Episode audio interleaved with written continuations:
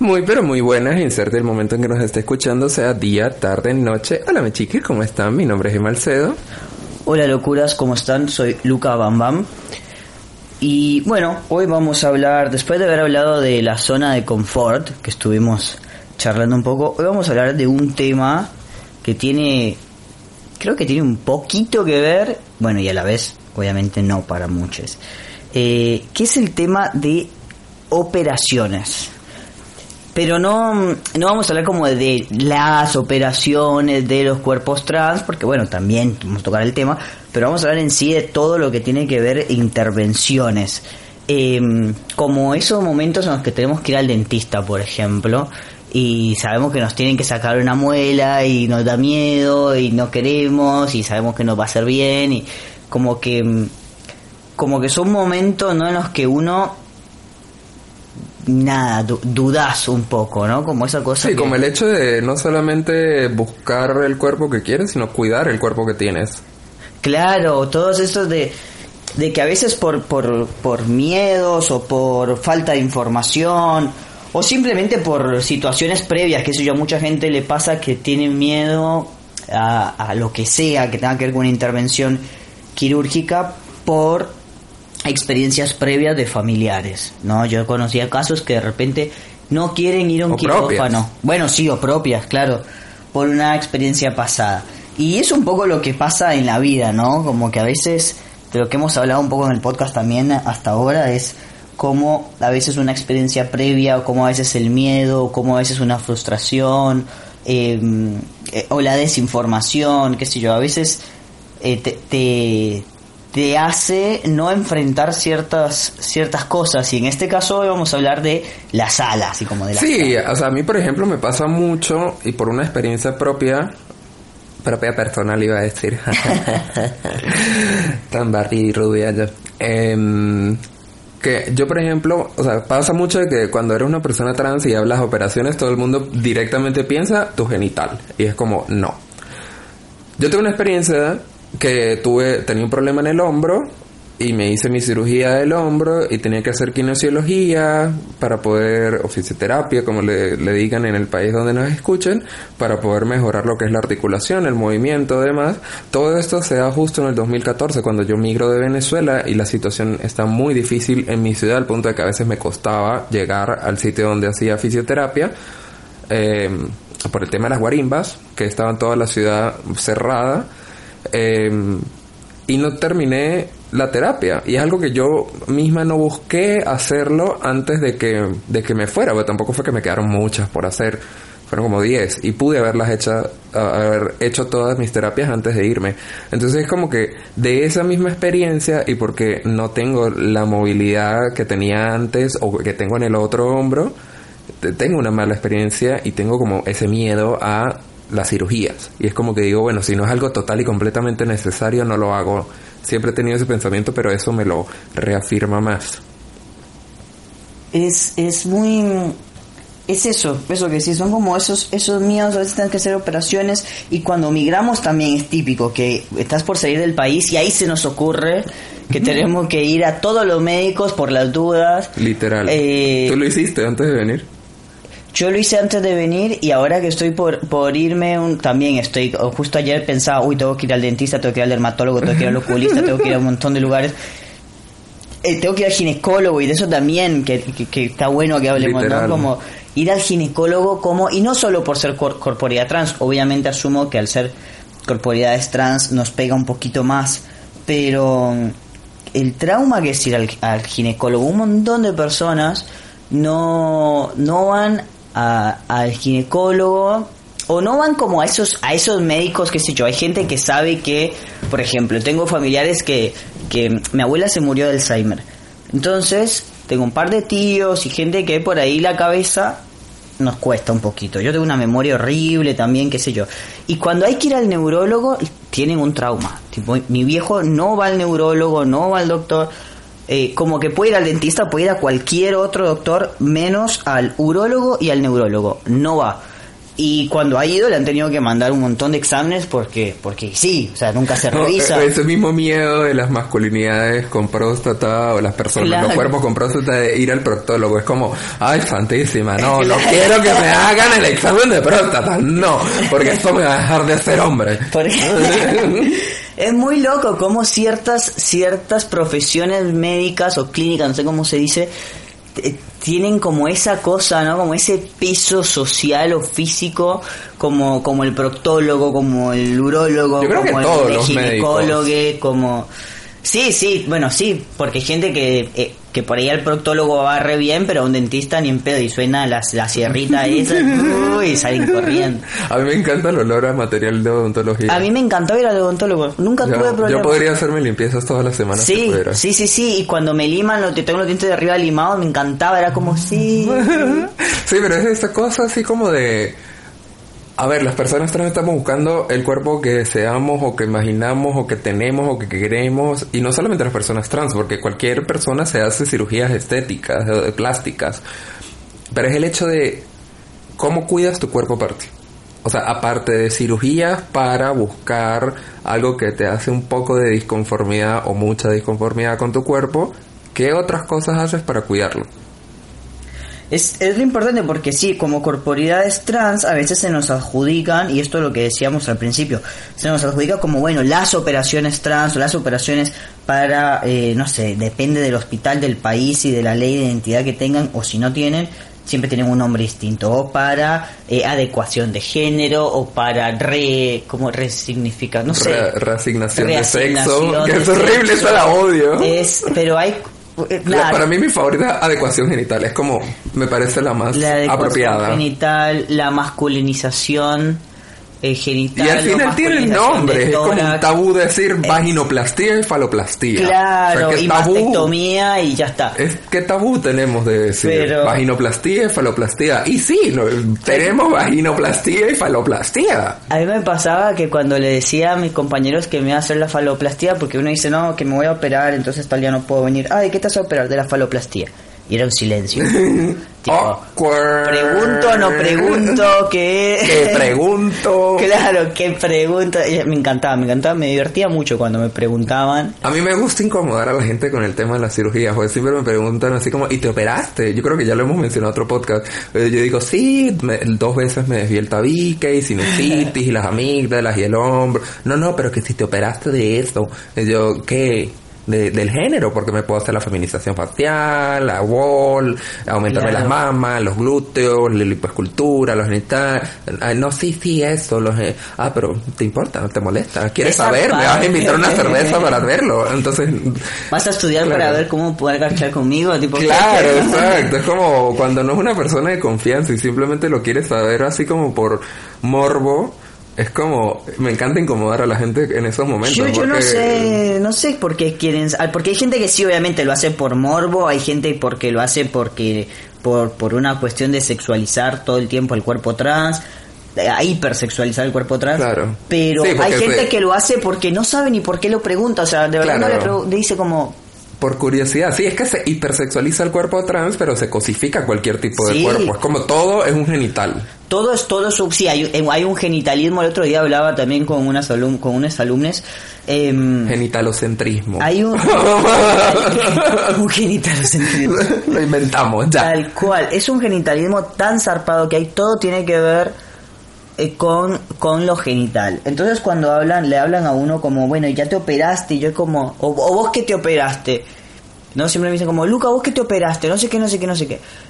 Yo como, ¿cómo que yo que me, o sea, como, como que automáticamente, yo sé que muchos lo preguntan como por informarse y para saber y demás, pero, mm, no sé, hay como una cuestión también de, por un lado, como ¿cómo sería? Como, como exaltar, por así, no sé si la palabra está bien puesta, como exaltar las operaciones, como jerarquizar las operaciones, claro. como que, bueno, la trans con mastectomía o sin mastectomía, trans con implante de gomas o sin implante de gomas, trans con vaginoplastía o con faloplastía, o, sin, hormonas, nada. claro, como que hay toda una cuestión sobre el cuerpo y que aún así son como operaciones por un lado como dos vertientes, ¿no? Primero como las operaciones que se hacen en los cuerpos trans para poder ser trans, ¿no? Que no es que en el colectivo se habla así, pero sí una, la gente fuera del colectivo como que es, es la norma, ¿no? Una persona, yo como hombre trans me tengo que hacer todas mis operaciones y vos como mujer trans te haces todas tus operaciones. Y eso es respuesta como sí y no, porque depende de cada quien. Claro, sí, sí, sí, no, por eso, o sea, como que en la, en la mirada común cis, de, fuera de, de todo el colectivo en el que nos manejamos, Y a veces eso es lo que trans. piensan. Y a, y a veces sí, a mí últimamente me están escribiendo en Facebook personas trans muy, muy pendientes de las operaciones, muy cosas. em, Es el hecho de construir el cuerpo al individualismo de cada eh, generación, iba a decir, no sé por qué. De cada género, de cada cuerpo, de cada identidad de género. Y tiene que ver también También con tiene que ver un de- poco con la vaina generacional, como que sí, mi, mi- mi Sí, cerebrito sí. está funcionando bien. no, y también esto que hablábamos el otro día, no me acuerdo por qué fue que lo tocamos, que un amigo me dijo mm, eh, que todas las operaciones tienen que ver con el género, seas trans o no, y que lo estuvimos dialogando vos y yo un poco. eh, no me acuerdo si estábamos viendo una película, que fue que empezamos a charlar. Pero... No, no, no sé cómo una apendicitis me podría llevar al género, no. No, la cirugía es estética, boba. Nos Ah, bueno, la cirugía como estética, sí. Sea cis o no sea cis, todo, ya sea, se- seas, por ejemplo, una mujer cis que se pone glúteos, tiene que ver también para... eh, Reafirmar esa hegemonía de género, cuerpo su- social, claro. Claro, su, su hegemonía, o la nariz, o las operaciones que se hacen un montón de personas, o los chabones también tienen un montón de operaciones, o inclusive cuando te cuando se ponen esteroides para, para agrandarse más y para poder tener un mejor funcionamiento muscular, entre comillas, también tiene que ver con esta cuestión de Presiones sociales. de una presión social o de un cuerpo hegemónico de responder a un cuerpo a, a una norma social sobre lo que es un cuerpo entonces como esta cosa de decir sí está bien las personas trans nos operamos eh, algunas nos operamos algunas nos hormonizamos pero no es que porque se tiende también como a demonizar un poco también las personas que las personas que por ahí quieren medio progres que quieren decir ay sí pero mira todo lo que se hacen para ser para para que- ser Exacto. ellos o sea, como Pero que- de- el- al lado cis no se ve, se inyectan esteroides, se aumentan Claro. las mamas, se hacen botox, se hacen... Es como que es muy tabú todo, ambas cosas son tabú, pero a la persona cis no se le va y se le pregunta, ¿y tú te inyectas esteroides en el gimnasio? Es como, ¿por qué? ¿Por qué el hecho de tabuizar más una cosa que la otra si al final todo es lo mismo? Sí, a veces inclusive, bueno, yo conozco gente que sí, que empieza a hablar como, ay, este, este chabón se papea, o esta mina se papea, o esto no sé qué, que es eso, que se inyectan esteroides y lo hablan así como, ay, mira qué grave. Pero aún así, por más de que lo vean como grave, no lo ponen en la misma bolsa de... O sea, como que ya eso es grave, pero cuando una persona dice sí porque me hormonizo, ya es como un silencio como... Claro. Oh, ok, bueno, no sé de este tema. Claro. Es como es parte de lo Sí, a mismo. mí, por o sea, ejemplo, o sea, yo, por ejemplo, conozco muchísimas personas en Venezuela, porque en Venezuela es como uno de los países donde más cirugías plásticas se hacen en el mundo, o sea, Claro. tipo posta, está estadísticamente comprobado. Y conozco muchísimas mujeres que se hacen aumento mamario y lipos y lipoesculturas, etcétera y demás y ta, ta, ta. Y una vez que estaba hablando con alguien de Venezuela, eh, me decía que estamos hablando de mi vaginoplastía cuando me la iba a hacer y me decía, no, lo que pasa es que yo siento que eso es una mutilación. Claro, ¿Y por eso qué? también. O sea, ¿por qué, por qué sería una mutilación y el hecho de que una mujer cis se aumente lo- los senos porque quiere hacerlo no es una mutilación? Pero porque es parte del genitalismo. O sea, es una locura esto de, de que si te sacas una parte de tu cuerpo o si te transformas una parte de tu cuerpo por ser trans, eso es lo que, lo que me refería Claro. antes. Sí, pero igual, por ejemplo, hay cirugías para mujeres cis de- que se llama, ay, es muy gracioso el nombre, como reju- reve- rejuvenecimiento vaginal. Como que Claro, hacen una sí. cirugía plástica para Sí, sí. hacer, o sea, es muy loco. Y eso es como, ay, sí, porque después de un parto, después de esto, después de... ajá. Todo, todo duele. Yo veía, voy a seguir con una boludez, veníamos medio series hasta ahora. Yo veía Doctor, ay, el de E! Entertainment, el, el Doctor, no, noven- Doctor, ay, en Los Ángeles. Hay un programa en Canal I Ay, a mí me encanta Nip Tuck. que, no sé cuál, no, no, este era como Doctor 9201, una cosa así. Ajá, ajá. eh, que era ciruj- cirujano Sí. plástico. Y, mm, y me encantaba ver ese programa. Cómo terminaban recontradoloridas las pibas que, iban al programa y les decían no se podían reír, no se podían... Pero así un montón cuando le ponían esto, votos en los labios, le arreglaban el tabique, se arreglaban acá la cara, que se hacían como que se aplastaba todo, se ponían malos huesitos de las cejas, no sé qué cosas hacían.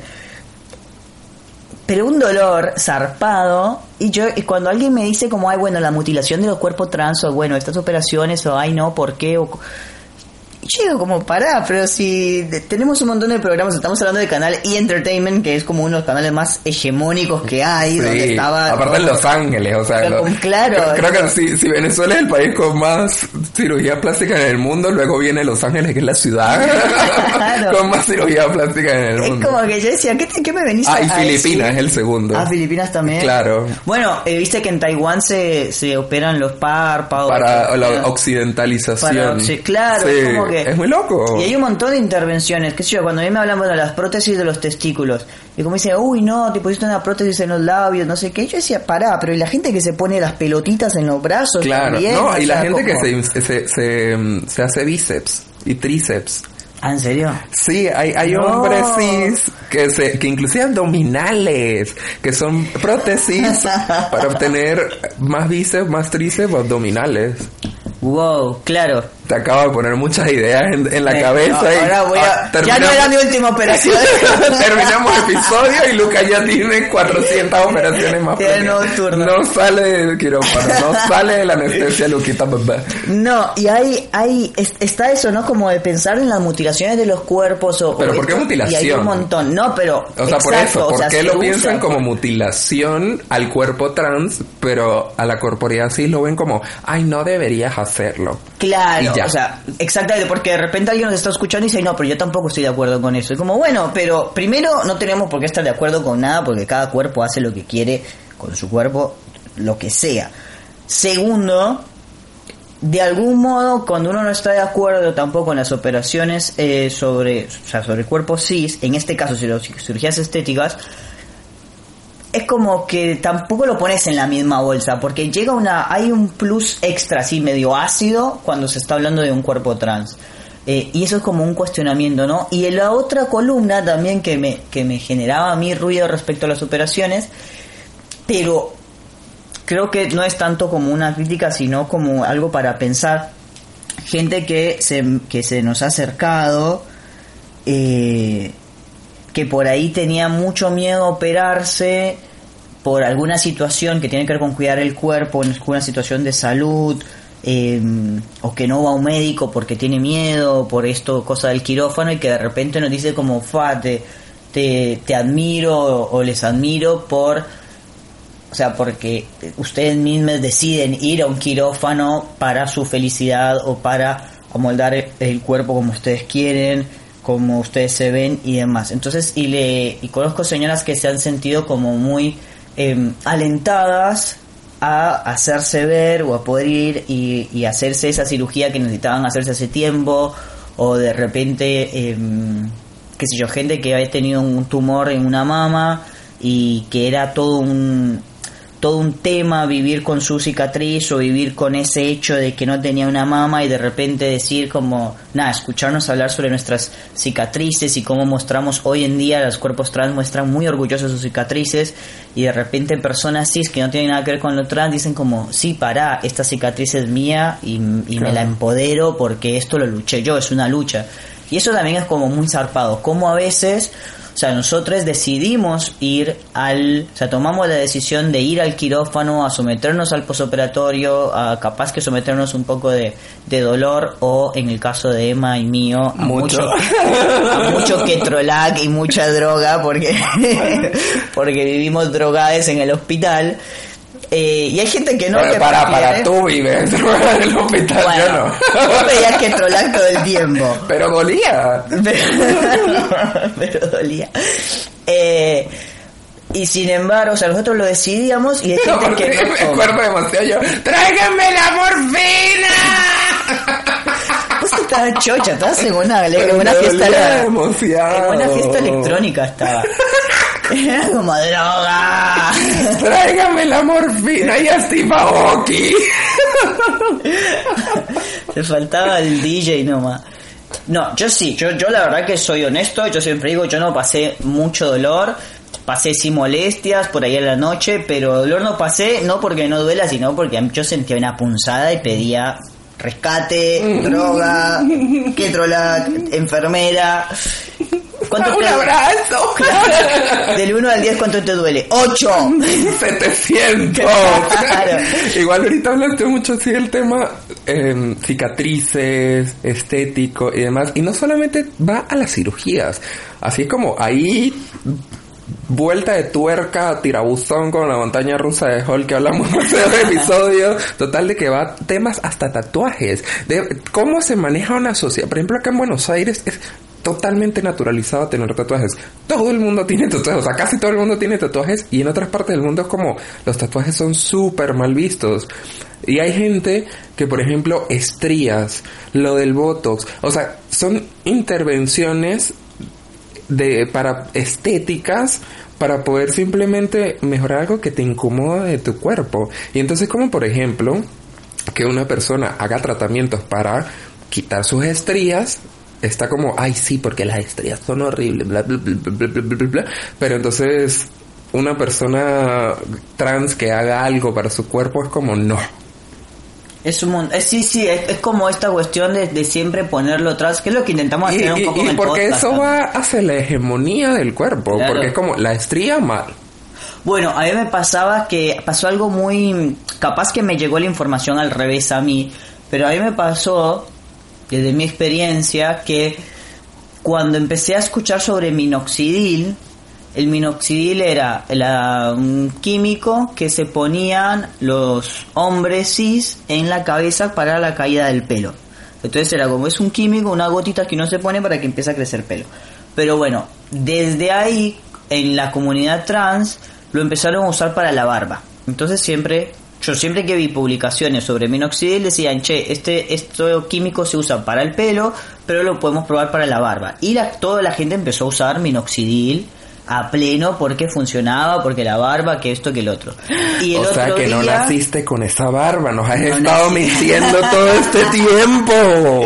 Ese beboteo con esa barba ha sido mentira. Me siento engañada. Todo falso, todo Me siento engañadísimo.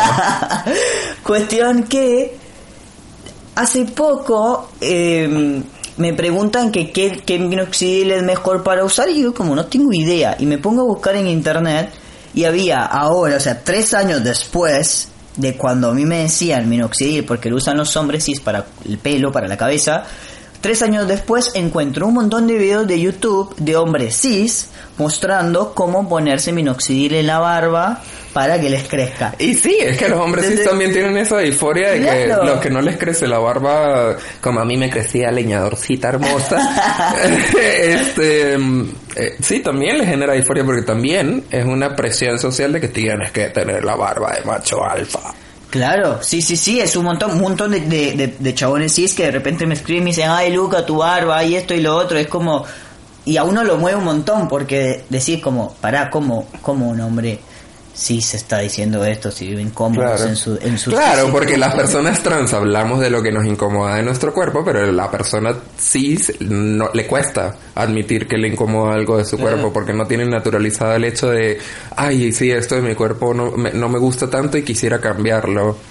Bueno, eso es otra cosa que me ha pasado, que se me acercan personas diciéndome que mm, a raíz de, de, verme o por ahí cómo he cambiado ciertas cosas conmigo mismo o esta búsqueda como de ver de verse uno como uno quiere verse digamos físicamente eh, otras personas tanto cis eh, tanto hombres cis como mujeres cis de repente empiezan a cuestionarse y decir sí yo no me veo como yo me quiero ver o yo no me visto como yo me quiero vestir o no me y de repente empiezan a, a, a esto a buscar un modo de vida para sentirse más cómodos con ellos mismos. Y con la interseccionalidad de lo que es todo, exacto, como mencionas, no solamente es el cuerpo, es la ropa, es la actitud, es todo.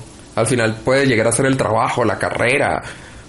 Sí, hay, hay también respecto a la masculinidad, también hay muchos países en los que se piensa que el hombre masculino no se cuida o no tiene que arreglarse o no tiene claro, y que el metrosexual es gay. Y que el claro, o sea, es como que es un hombre que se cuida metrosexual. O sea, ya hay una etiqueta para el hombre que se cuida, porque ya es otra cosa. Y y la verdad que es eso, de repente cuando se dan cuenta de que, de que uno se puede cuidar, o sea, no digo cuidar como una cuestión normativa de ahí tenés que peinarte y verte bien y arreglarte, sino como cuidarse. A ver, por ejemplo, a mí siempre me dicen, ayer me junté con unas señoras y me decían, ay, no sabía quién eras, pero cuando te vi el pelo ese loco que tenés, dije, ah, es él. Y me pasa, las señoras piensan que estoy siempre... que va bailando que detrás le- tuyo, que es una estela, una estela de jopito. Claro, para las señoras estoy despeinado, para otra persona mi pelo es un desastre, para otra persona capaz que mi ropa es medio linchera, o sea, medio así descuidada, pero para mí yo estoy recontra cuidado y recontra arreglado, pero arreglado hacia mi gusto, digamos. Entonces, es importante eso también, como empezar a, a- cuestionarse, porque siempre del podcast mandamos tarea de cuestionarnos cómo es cómo, cómo quisiera verme yo. Y que no tenga que ver con una norma de, ay, bueno, me gustaría tener menos kilos, o me Claro. gustaría tener, sino que tenga que ver, capaz que te gustaría tener menos kilos, pero te gustaría tener menos kilos porque la norma te dice que hay que tener menos kilos, o te gustaría tener menos kilos porque de verdad no, o sea, como qué tanto tiene ese peso. Y capaz que podemos estar guiados por un peso de la norma. O a modo de salud también. Eh, Sí, o por ahí, por una, no sé, o sea, cada uno... Lo importante siempre es tener en claro por qué. O sea, ¿por qué estoy haciendo esto? Yo quiero tener más músculo. Quiero tener más músculo porque la norma me dice que un hombre eh, tiene que tener músculo. Quiero tener más músculo porque yo me veo en el espejo y siento que me falta músculo. Ahora, puede ser una combinación de ambas cosas y no está ni mal ni bien. Es, pero es lo que es correcto, siento yo, es decir, o sea, estar consciente de que yo quiero tener más músculo porque me veo en el espejo y no me siento co- eh, yo, no me siento que mi cuerpo sea así y además eso tiene un peso y también tiene que ver con un peso de la norma. Perfecto, ya está, es la afirmación está en mi cerebro, la afirmación está en mi espejo, yo estoy consciente que tengo un peso de la norma arriba y por eso estoy buscando ese cuerpo.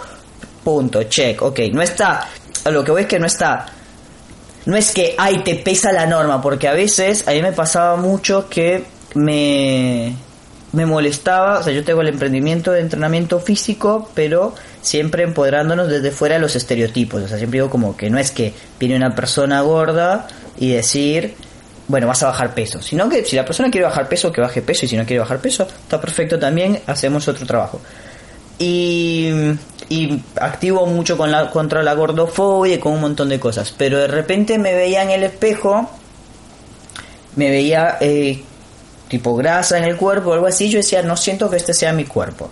Y me sentía re hipócrita. Yo decía, me siento re gordofóbico porque yo que activo con todo esto, porque yo que hablo de todo esto, porque me siento mal cuando me veo grasa en el cuerpo. Y desde la psicóloga me, me, ayudó un montón, me decía como, a ver, una cosa es tu concepto y lo que activas y lo que ves en otras personas y otra cosa es cómo ves vos tu cuerpo, son dos cosas distintas, o sea, así como una persona, eh, capaz que a una, una persona gorda no le gusta verse flaque o no, le, o no se siente cómodo con ese estilo de vida o hay un montón de cosas que no le, no le ayudan, puede ser que una persona con determinado cuerpo no le guste eh, verse con un cuerpo gordo. Que siempre y cuando esté problematizado, cuestionado y charlado con uno mismo honestamente de decir de dónde viene este pensamiento. No podemos escapar de la norma, o sea, siempre vamos a intentar escapar de la norma, vamos a intentar cuestionar la norma, vamos a intentar ponerle un palo en la rueda de la norma porque porque sí, pero de algún modo siempre nos va a pegar. O sea, es 24-7. Sí, o sea, es como si estás corriendo, te agarra el tobillo y te arrastra de vuelta y las uñas así en el piso. Pero bueno, un, un episodio me duró lo de teacher, gracias por sacarme el título.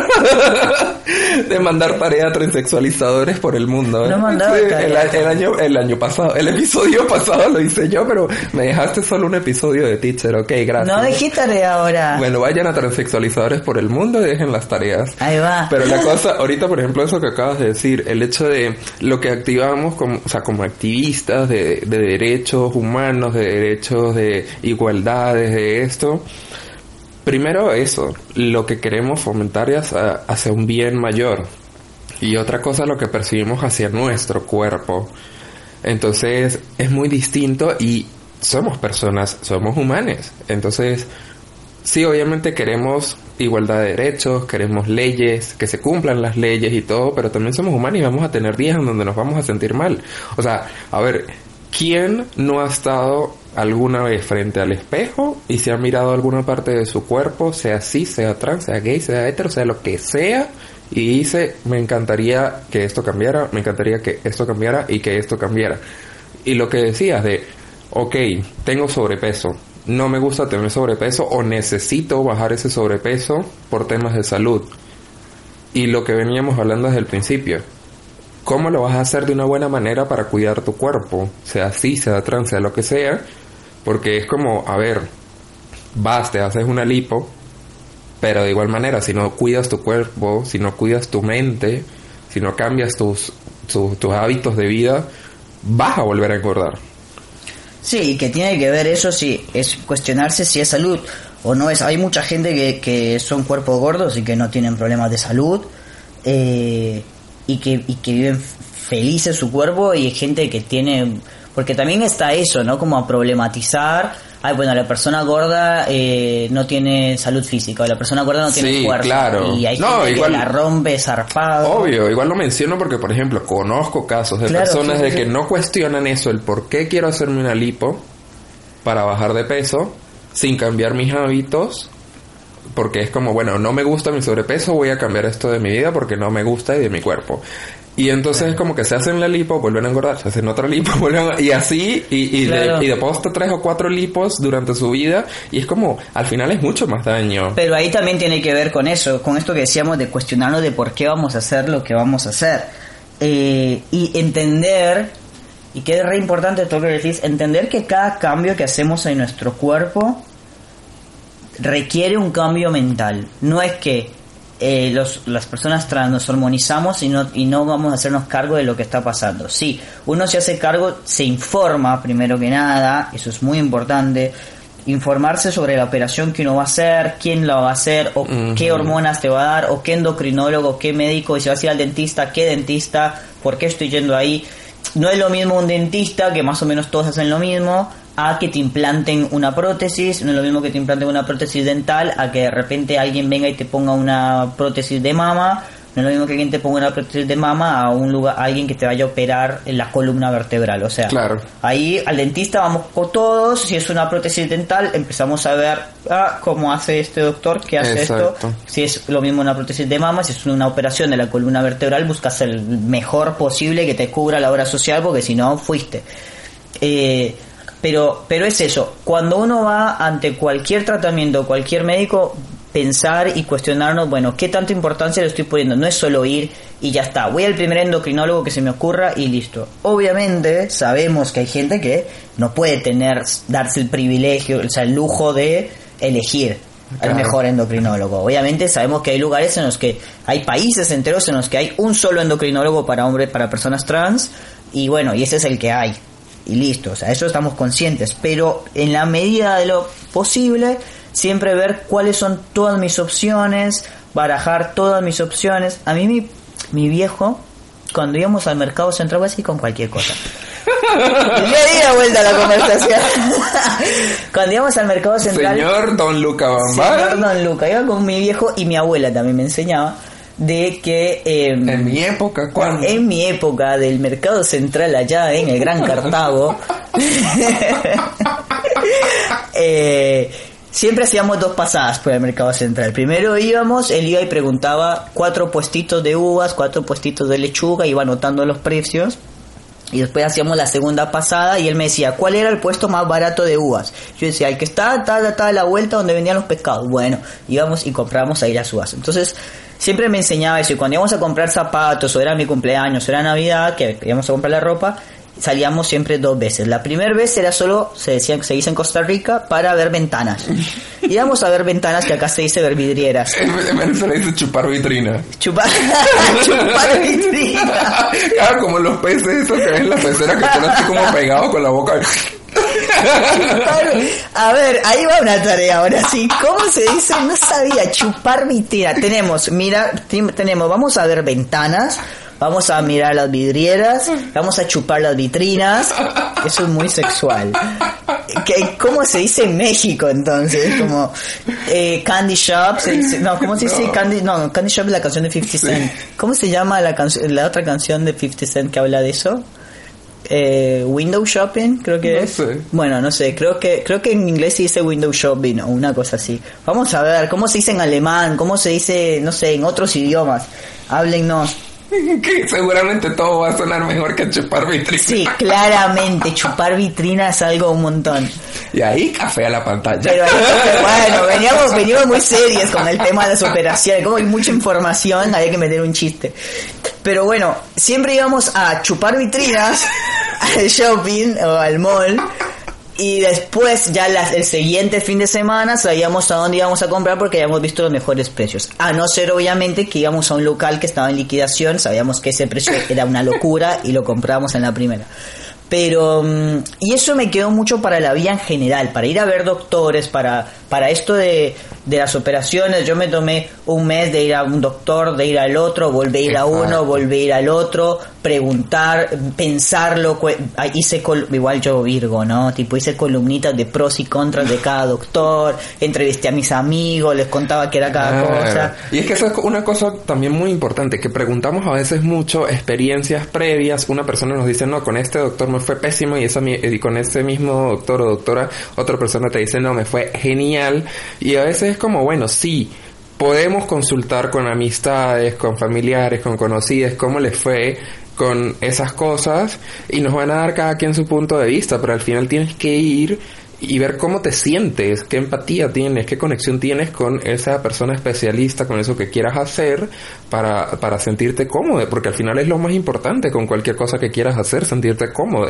Y, y otra cosa que mencionamos es como el hecho de la salud mental, o sea, no es como, bueno, intervenciones quirúrgicas de cómo era cuando le metían así el, el- el puñal Ah. por el, el, ojo, se me fue el nombre. No tengo idea, Cuando- el es antes, de tu época. No, mi época, eso es antes, muchísimo antes, eso es tu época, cuando hacían así que le metían como una cosa por dentro de la cuenca del ojo Ah, y... Sí, quedaba lo- lo- Sí, sí, bueno, o sea, es como que, bueno, no intervenciones quirúrgicas así porque ya somos un poquito más avanzadas Claro. en la historia de la salud mental, pero el hecho de irte a hacer terapia, hablar con psicólogos, hablar con psiquiatras, de por qué te está molestando, es como un preoperatorio, ¿por qué te está molestando esto? De construirlo, ¿por qué lo quiero hacer? ¿Y de verdad lo quiero hacer? ¿De verdad me quiero someter a esto?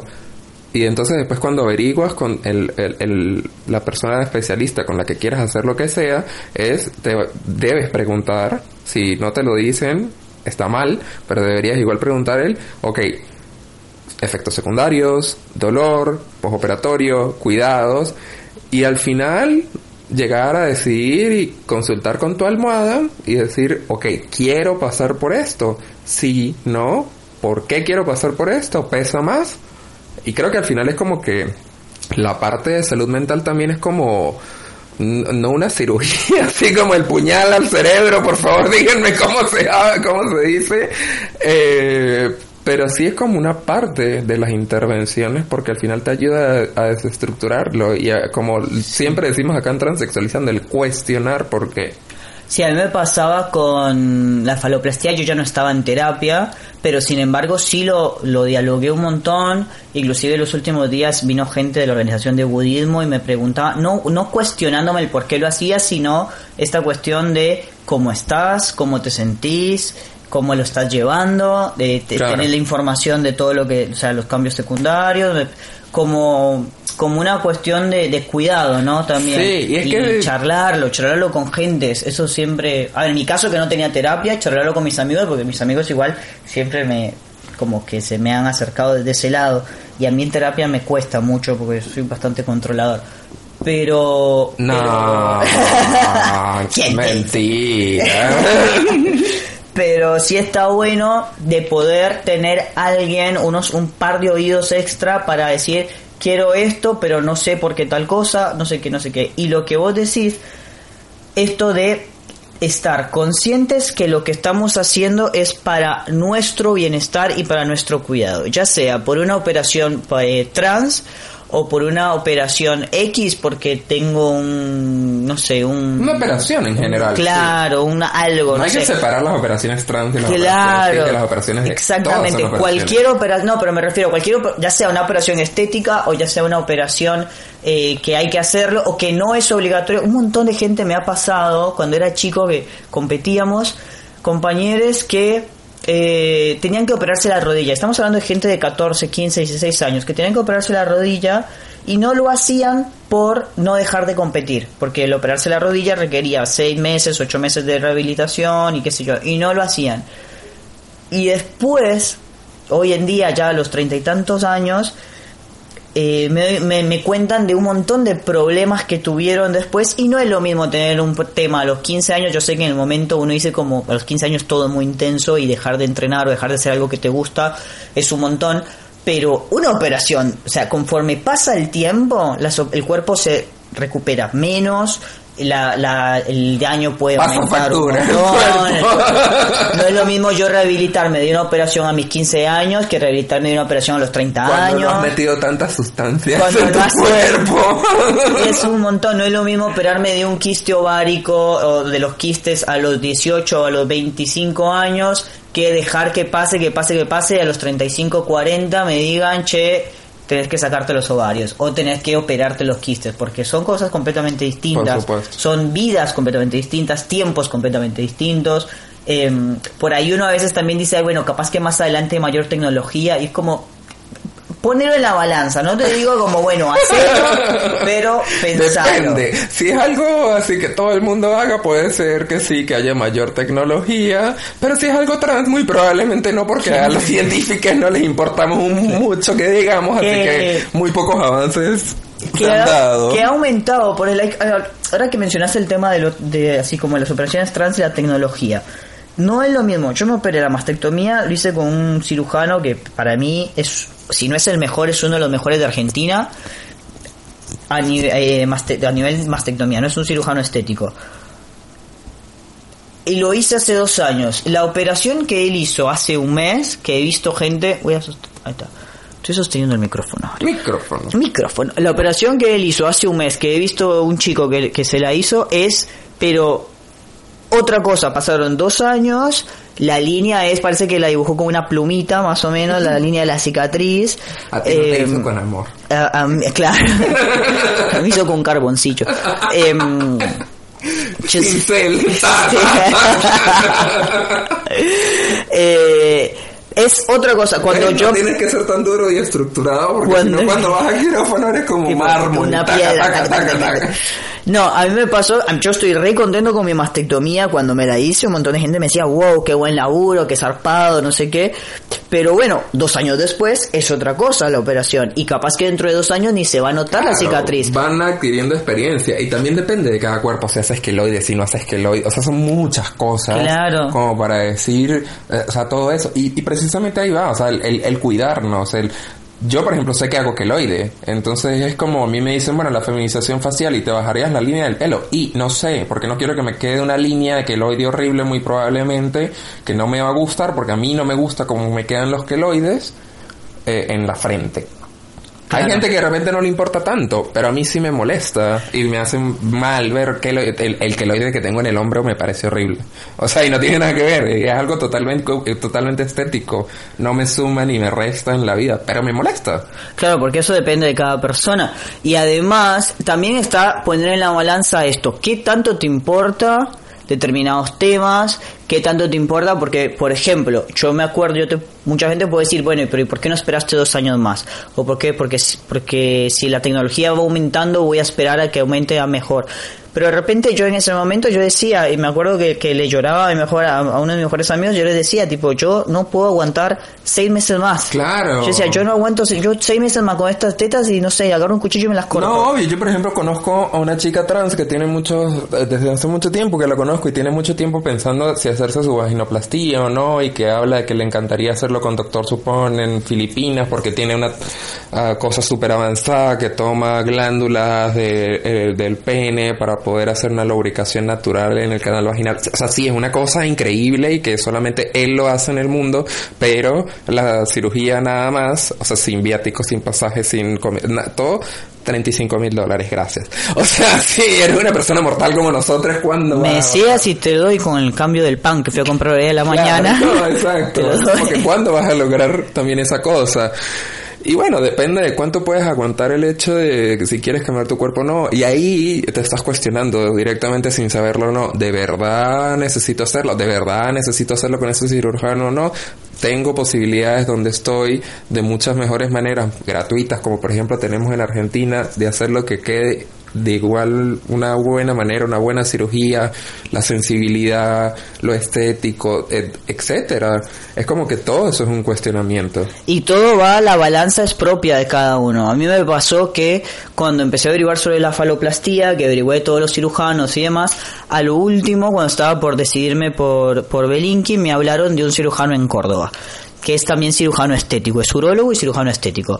Entonces eh, me mandaron fotos y la verdad que mandaron fotos de un pene hecho por Belinki y un pene hecho por él, por Lesta, creo que es Nicolás Lesta, y el pene hecho por Nicolás Lesta era un dildo, era un consolador, era tipo el pene más pene, o sea, por así decirlo, hablando muy burdamente, ¿no? Pero era como un pene porno. Ay, nosotros acá nunca hablamos burdamente, Claro. por favor. Era, era un dildo, era una cosa tipo así, muy, muy de molde, ¿viste? Eh, no quiero decir perfecto porque que es perfecto, pero esa forma que uno le inculcan en las películas porno de cómo tiene que ser un pene, bueno, era eso. Y me dijo, mira, o sea, como que Belinki hace pene, sí, están bien, pero mira lo que hace este chico. Y me mandaron la foto y fue como, ok, sí, bien. Y averigüé. Bueno, para operarme con él había una lista de espera porque primero estaba operando a todos los de Córdoba, segundo era un posoperatorio hecho en Córdoba, que es una operación que uno sabe que tiene muchas muchas complicaciones, que se te puede infectar en cualquier momento, que necesitas estar cerca del médico y tener toda la información ahí.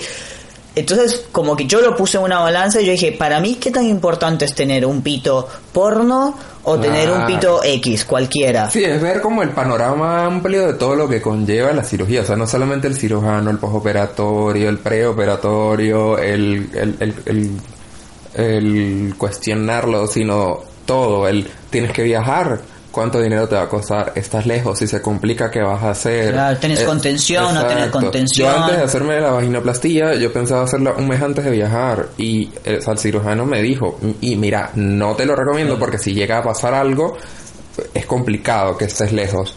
Menos mal que hice caso porque la verdad es que fue tan doloroso y tan complicado el postoperatorio que me hubiera muerto. Literalmente me hubiera muerto del dolor y, eh, a, donde, a donde iba a viajar.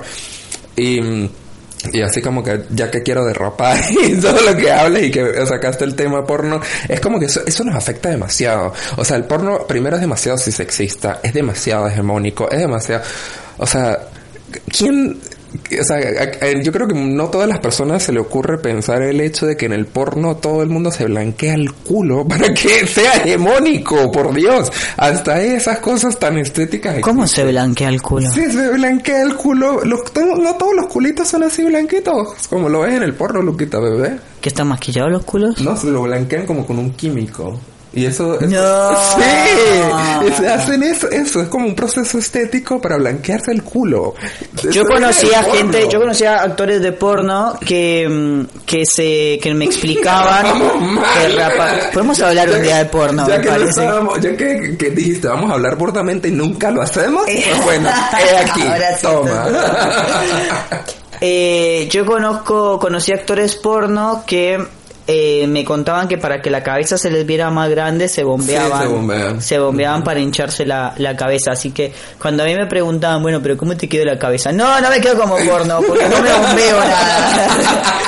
Todo Sí, natural. Es como que no, no, es, no es creer que esos cuerpos de actores y actrices porno son lo que es en la vida real. Es como, a ver, sabemos que, que llevan cosas, pasan cosas ahí.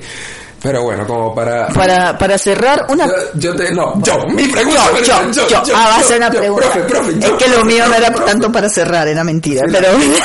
la- también es como que, porque hace rato hablamos el hecho de, de lo difícil que es preguntarle a alguien, sea por curiosidad, si es por morbo, aléjate, pero si es como que es curiosidad o saber o entender, crear empatía, que es lo que queremos hacer desde Transexualizando, cómo conocer a una persona trans, cómo saber más del tema, cómo poder apoyar, contener, lo que sea a una persona trans que va a pasar por cualquier tipo de intervención es de parte y parte el hecho de que hay que poner para que sea una, una conversación más fluida y empática, porque la persona que va a consultar tiene que hacerlo de una manera respetuosa, tiene que por lo menos entender todo lo que conlleva lo que vas a preguntar, como simplemente no vomitar lo primero que se te ocurra de la cabeza, y la persona que está del otro lado también tener un poco de entendimiento de que esa persona puede o no tener conocimiento de nada, o un poco, o mucho, y es como el educar.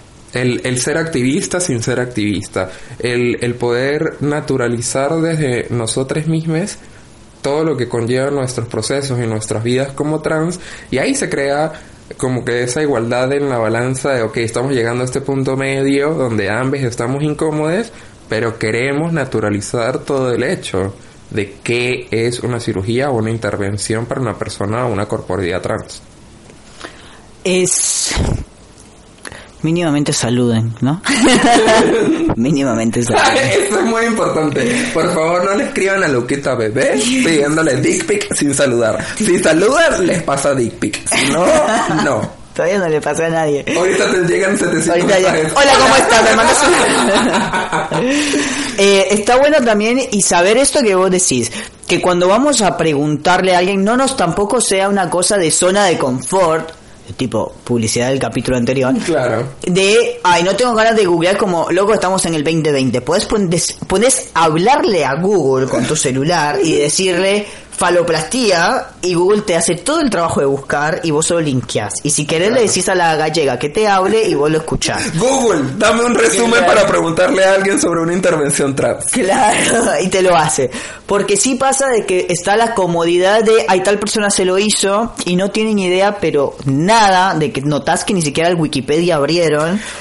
Y, y, es sí. claro, mueve un montón. No es que uno le, no es que uno está ahí esperando sentado con los anteojitos a ver cuándo me van a preguntar O sobre mi pasa pito. demasiado, por ejemplo, a mí me ha pasado personas que me conocen mucho y que ven que estoy moviendo este activismo hacia la comunidad trans o que tienen más acceso a hablar contigo o que lo que sea y demás y publicas, hace algo y todo. Pero como tienen la facilidad de preguntarte sea por WhatsApp, por un mensaje interno y todo y que hablas constantemente con esta persona es como que, ay, che, ¿qué onda esto? Y es como, y mira lo que, o sea, por, por algo estoy creando contenido, por algo estoy haciendo todas estas cosas y es como, ok, puedo llegar a hacer toda esta cosa, pero lo estoy haciendo porque quiero, por pasión, por porque me mueve el activismo de la comunidad trans. Pero si estoy generando esta cosa, por lo menos mínimamente valora el trabajo que lleva y es como no simplemente como, ay, dame un resumen, o sea, es como e- esa cosa también es un poco así como como no solamente saluden y pidan dick pics a Luca, sino, hola, ¿cómo estás? Che, leí esto que viste o que hiciste o, o escuché tu podcast o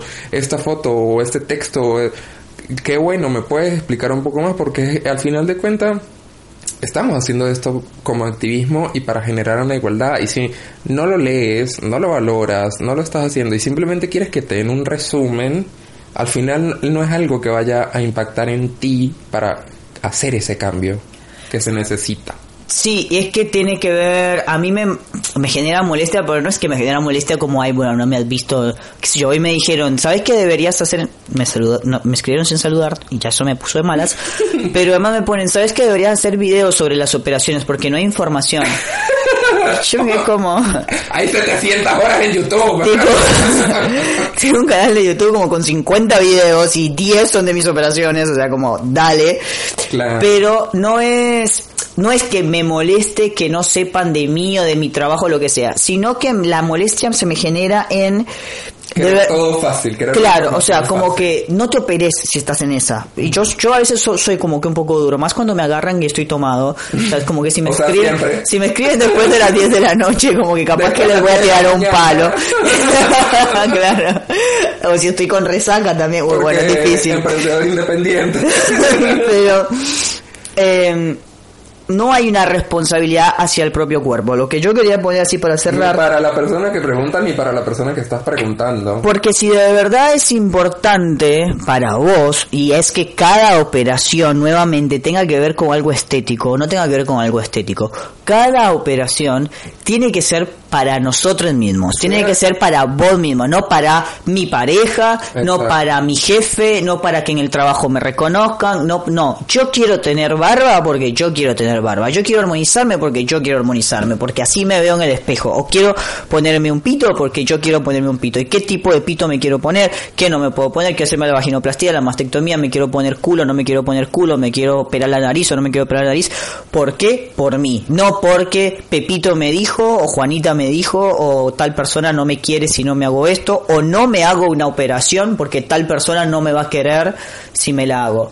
Y, Eh, y no, igual al final es como que se- sea que te quieres hacer la operación o sea que, que quieres entender un poco más y generar la empatía, es, es, es eso, es saber cómo preguntar, cuándo preguntar, tener el respeto porque seguimos siendo personas a pesar de que seamos activistas y creemos esto para poder generar una igualdad, entendimiento, empatía, etcétera.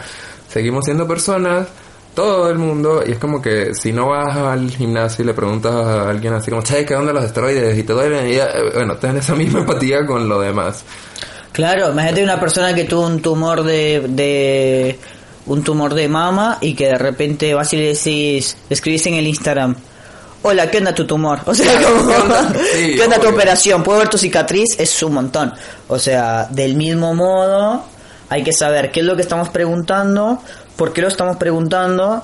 Y esto de saber que si estamos dudando, pensando en una operación, lo importante es buscar la información para nosotros mismos, para que la operación sea para cuidarnos nuevamente, tenga que ver con algo estético o no tenga que ver con algo estético, siempre lo que nos hacemos en el cuerpo es para mejorar, para mejorar nuestra salud, ya sea nuestra salud mental, nuestra salud física o lo que sea, siempre que sea para mejorar la salud Y y- y siempre cuestionando y siempre siendo responsables de qué cambios voy a tener que hacer yo, porque ninguna operación es ilusa, ninguna operación no deja, to- todas dejan resabios, y todas todo, dejan es- algo. todo tiene mínimo riesgo Todo tiene riesgo, todo requiere un cambio, hay cosas que ya no vas a poder hacer, hay cosas que sí, hay cosas que tienes que hacer de otra manera, hay cosas que vas a tener que cuidar Hay cosas y que- demás. más, más cosas que vas a poder hacer Hay cosas que más, claro, vas a tener más opciones, más Co- cosas. sí, eh, no, bueno, hay, hay muchos chistes que no creo que pueda hacerlos, pero bueno, ya que Bueno, solamente que- me duró un episodio, el ser teacher era, teacher deja la tarea a los transexualizadores donde la pueden responder, donde nos pueden empezar a apoyar y recordemos un poco todas las, las plataformas donde estamos, ya que hace mucho que no lo hacemos, Luquita Pepe. Bueno, entonces vamos a dejar la tarea. Las tareas eran decirnos cómo se dicen en sus países, chupar vidrieras, no vitrinas, o mirar vidrieras o ver ventanas, eso. También cuéntanos sobre qué tipo de operaciones han tenido, intervenciones, cómo lo han vivido, o qué, o qué les causa miedo, todas esas cosas. Eh, y bueno, obviamente comentarios sobre la operación o preguntas y demás también nos las pueden hacer en el grupo. Transexualizadores por el Mundo es el grupo en Facebook. Mándenos la invitación, contesten las preguntas, porque si no, no los podemos aceptar por una cuestión de, de cuidado y autopreservación. Eh, después también nos pueden escuchar en, en caso de que nada, un día no les de Spotify, no les de alguna plataforma, les pasamos todas. Eh, Anchor, Radio Public, Breaker, eh, Google Podcast, Apple Podcast, Spotify, YouTube. Me estoy olvidando de una que no me acuerdo. Y, ah, ebooks y Patreon, ahí nos pueden apoyar. Que vamos a empezar a subir material después de, de la fiesta que hubo hace una semana. Ahí vamos a. viene pronto en Patreon. Viene, pero ya después ya empezamos a planificar la segunda entrega de la Cantala. Prometemos, prometemos algún día ponernos al día con YouTube. Eso, eso, eso es toda responsabilidad mía. Ya lo voy a hacer. Este, Lo hago en el podcast para que recuerdes y todo el mundo lo sepa. me pueden escribir en el Instagram sin saludar. Luca, ponete, ponete al día con YouTube. Y me pasas una dick pic. Lucas, si no, te, si no se ponen al día con YouTube el pasado mañana, dick pic. Sí, claro, eso, así ya me pongo al día con YouTube. Bueno, algo para cerrar. Eh, ¿Cómo te sientes de haber transexual?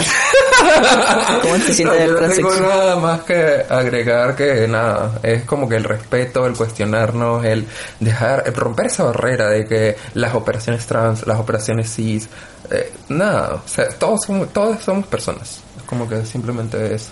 Y gracias, mi chiquis, por darnos una hora más de su tiempo. Mi nombre es Emalcedo, ese Alcedo en Instagram. Mi nombre es Luca Bambam y esto fue un episodio más de Ah, ahora quién es el que habla como locutor. Esto un- Ah, ¿ves qué sirve? Luca, Luca Bambam en Instagram. Es que me quedé pensando que no estaba dando mis redes sociales. Luca Bambam en Instagram, en Facebook, en YouTube, eh, en donde quieran. En la vida. En la vida, Luca Bambam en la vida. me encantaría. Bueno, esto fue un episodio más de Transexualizando. Transexualizando.